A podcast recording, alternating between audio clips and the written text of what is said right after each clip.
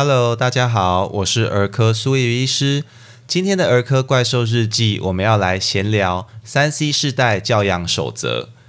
随着科技的进步，我们已经活在三 C 世代里。大部分的人除了上班用电脑、下班看电视外，每天还要花上好几个小时花手机。对爸爸妈妈们来说，要遵照各种健康建议，让孩子正确使用三 C 产品是越来越困难。身为儿科医师，如果我提供一些像对孩子不好，尽量少用，或者是两岁以前只能打视讯电话，二到五岁每天最多看一小时教育节目这样的建议，也许是很简单，但常常也就止步于整间的谈话，对孩子的生活改变是没有实质帮助的。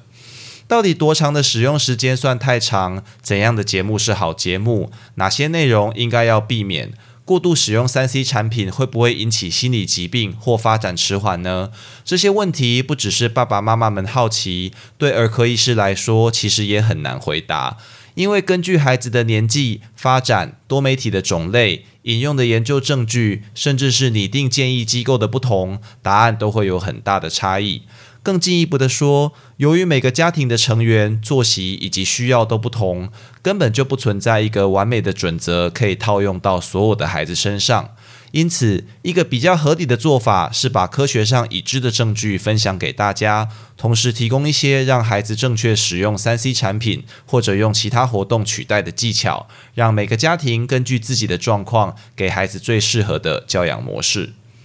在这个议题的讨论上，我们常常忘记三 C 世代有多么年轻。第一代 iPhone 在二零零七年才上市，同一年 Netflix 也开始它的串流平台服务。小时候我们看电视、打电动，都还要好多人挤一台电视，或者跑到街口找机台泡网咖。现在只要打开手机划一划就可以了。由于可进性越来越高。这些三 C 产品对孩子成长与发展影响的一大争论，就是使用的时间与内容。过长的使用时间可能会压迫其他孩子正常发展需要的活动，而跟在外地工作的爸爸讲三十分钟的视讯电话，与玩三十分钟的恶灵古堡暴打僵尸，对孩子的影响想必是难以比较的。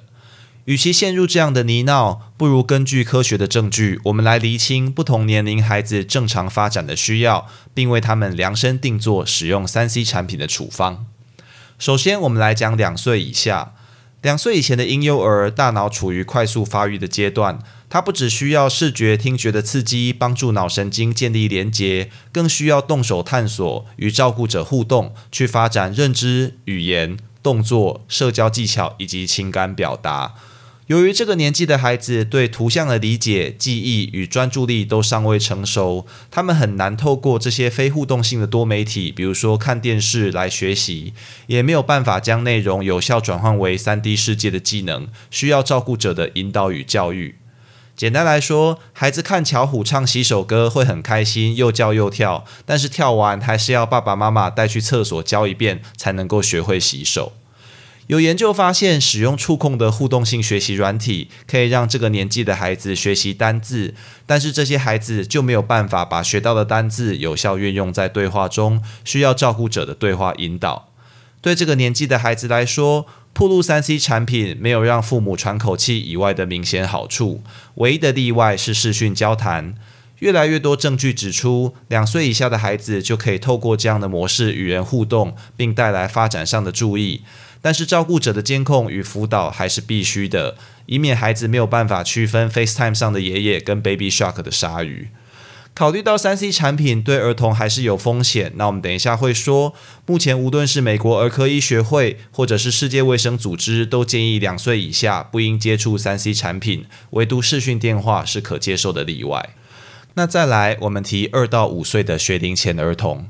相较于两岁前的婴幼儿，二到五岁的学龄前儿童透过三 C 产品的学习好处就显著得多。一些过去的研究发现，看芝麻街之类由教育学家、儿童心理学家大量介入设计的节目，确实可以帮助孩子学习。但这边就存在两个显而易见的问题：一个是孩子的喜好。你根本不需要去做一些特别的研究证明，就可以发现巧虎岛跟富超人是比芝麻街好看的，更不用说一些娱乐性质的节目，像屁屁侦探啦、汪汪队或者玻璃。那另一个是家长引导是更为重要。举例来说，前面提过，两岁前的婴幼儿很难将荧幕里的内容应用到三 D 世界，所以看到录影里演出玩具被藏到门后面，他们也不太会去找。但如果你给二到五岁的学龄前的儿童看一样的录影，他们几乎都可以成功找到被藏起来的玩具。所以，在这个能够应用荧幕里的内容，却还没有办法分清与现实界限的年纪，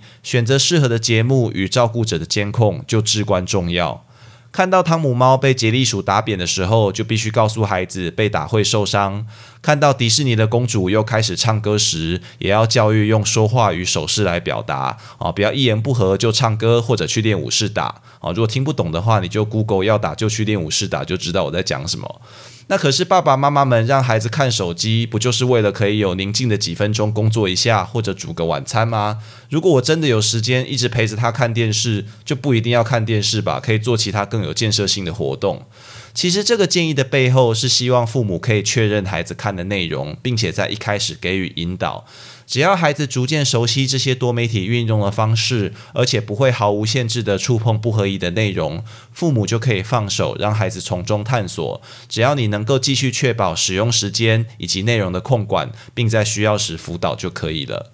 美国儿科医学会建议这个年龄层的儿童每天使用三 C 产品的时间控制在一个小时以内，并且以教育类这些高品质的节目为主，以免影响其他重要的活动，比如说运动、社交以及与家人相处等。那也强调照顾者作为守门员的重要性。那比较大的孩子又是如何呢？五岁以上的孩子逐渐能够分辨虚拟与现实的差异，同时他们也更有能力从各种多媒体吸收资讯，并且应用在日常生活中。然而，他们也会暴露在三 C 产品带来的风险，并且持续到成人。那过度暴露三 C 产品会有哪些已知的健康风险呢？第一个是肥胖。如同我们在儿童肥胖这个章节所说，三 C 产品的使用是肥胖重要的风险因子，不止噪音于食欲的促进，也跟整体代谢率下降、压缩身体活动的时间有关。如果孩子已经有肥胖或者过重的问题，就必须检视是不是有过度铺路三 C 产品的状况。那第二个是睡眠问题，在婴幼儿睡眠的章节，我们其实也提过。过度使用三 C 产品带来的声光刺激，对睡眠品质、长度都有不好的影响。孩子可能因此睡眠不足、浅眠、做噩梦，甚至罹患睡眠障碍，或者影响成长。因此，适度的控管使用时间，并在睡前的准备时间避免铺路三 C 产品，是家庭成员都应该努力的目标。那下一个我们要提的风险是网络与三 C 成瘾。当孩子长时间使用网络或者三 C，尤其是打游戏的时候，对现实生活中的活动与人际关系就会兴趣缺缺。当然，每个人都有自己的喜好与不同的个性，很多人是乐于在虚拟世界中悠游，并且享受其带来的成就感与便利的。要区分只是喜欢上网、爱打游戏，还是成瘾，最重要的是对生活各个面向的影响。如果所有的休闲时间全部投入在网络或游戏上，甚至压缩了学习、运动、用餐以及睡眠这些必要活动的时间，就必须审视是不是有网络或者三 C 成瘾的状况哦。那下一个风险是网络霸凌、性骚扰与隐私。延续前一点。在三 C 世界里，隐私的维护特别困难。孩子甚至是部分的成人，根本没有意识到，当你把隐私的内容，比如说裸露的照片、住址或者电话等传送出去的时候，你并没有办法完全从网络上去删除这些内容。这也让三 C 世代的孩子必须提早学会在网络世界中保护自己。除了隐私权的设定、网络安全措施外，也要有成人的辅导，并且确保求助管道。那下一个风险是学业与工作的影响。其实所有的事情都一样，如果你要在某个面向有良好的表现，就必须要专心致志、心无旁骛，才可以有好的表现。三 C 世代面临的挑战就是太过容易分心了。孩子尚且不论，我们今天上班究竟在没有必要的情况下花了几次手机呢？为了有良好的学业或者工作表现，制定一个专属的时间，排除三 C 干扰，就是必须的策略。那最后一个风险，我们讲行为问题，这大概是儿童与三 C 议题里面最具争议性的内容。除了过去发现三 C 产品的过度、过早铺路与过动症相关外，近年来，很多研究也发现，当孩子接触多媒体中各种暴力、色情与侵略性的行为，他就会增加未来发生不当行为，比如说暴力、性犯罪、自我伤害、暴饮暴食的机会。就像一个得肺癌的人，我们没有办法归咎于他在某年某月抽的某根烟一样，人们的行为问题成因是很复杂，没有办法简单的用接触暴力电玩或者看的动漫来解释的。但如同抽烟会增加肺癌发生的机会，这些多媒体与三 C 产品的铺路，确实让很多尚无法完全分辨虚拟与现实的孩子处在风险中。前阵子火红的《鬼灭之刃》，除了让众多日本爸爸们结婚时脖子很危险外，也引起许多讨论。结婚是日本的节日啦，就是要撒豆子，然后这样鬼在外面，然后福气进来。那结果结婚的时候，很多小孩就去砍他爸爸的脖子，这样因为爸爸要扮鬼，这样，哎。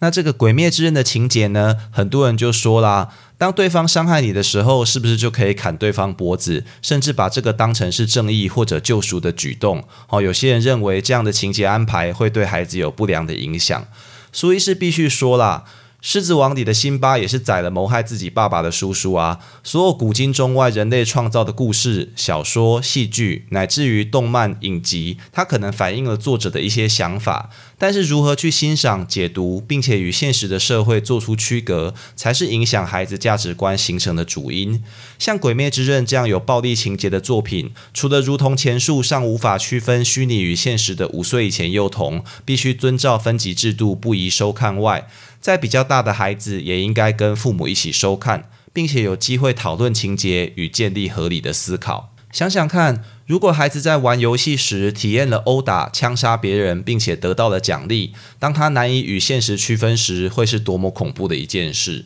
一味的去禁止、限制孩子接触暴力、色情的内容，或者三 C 产品，在现代社会是不可能的任务，也不是健康的做法。我们真正追求的，应该是依据孩子的年纪与发展，提供适合接触的内容，并且从中辅导，直到孩子成熟长大，能够区分虚拟与现实，并用自己的方式来体验这个世界。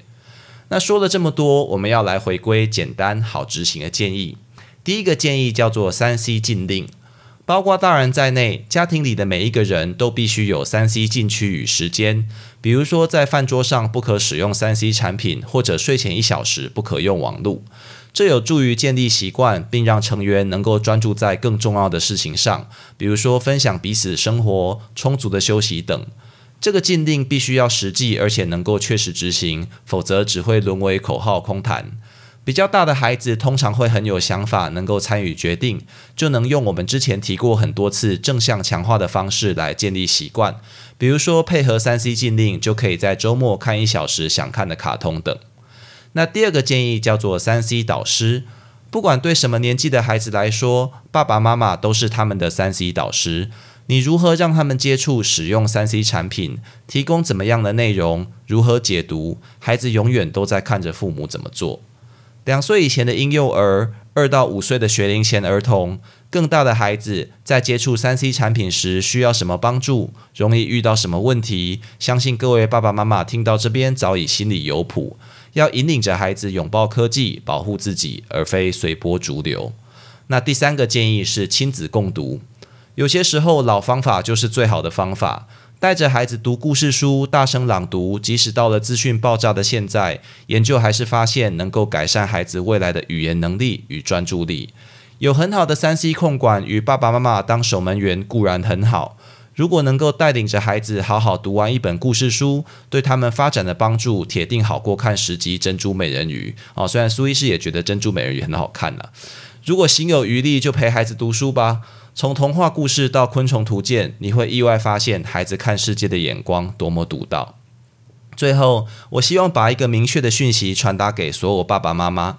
生活与教养是一辈子的事，不是做实验，也不是考试。就算知道哪些做法对孩子比较好，现实中也不见得能够尽如人意，甚至不该有人打分数或者告诉你什么是完美教养。医师也是会缺乏运动、吃炸鸡晚睡啊。那交通警察也会违停闯红灯的。苏医师在这边谈这么久的三 C 世代教养，其实很多儿科医师，包括我自己在内，都超爱看卡通、打电动，甚至到了影响睡眠时间，也就是前面说的成瘾的地步。但对我来说，其实最棒的三 C 体验，还是在幼稚园时坐在爸爸的两腿中间，用 DOS 系统的电脑玩泡泡龙。哦，虽然我爸从来破不了关，那我小学一年级就自己破关了。影响孩子未来的，从来就不是手机、电视、电脑，或是儿科医师的碎碎念，好，是各位爸爸妈妈的陪伴。你们就是孩子小小世界的一切。以上就是今天的全部内容。如果你喜欢本频道，欢迎按下关注、订阅，并且分享给你周遭的亲朋好友，这样就能收到本频道的最新通知，也让苏医师有动力提供大家更优质的内容喽。也欢迎各位听众到 Apple Podcast 留下你对频道的看法，或寄 email 到频道信箱，提供您宝贵的意见哦。我是苏宇医师，我们下次见。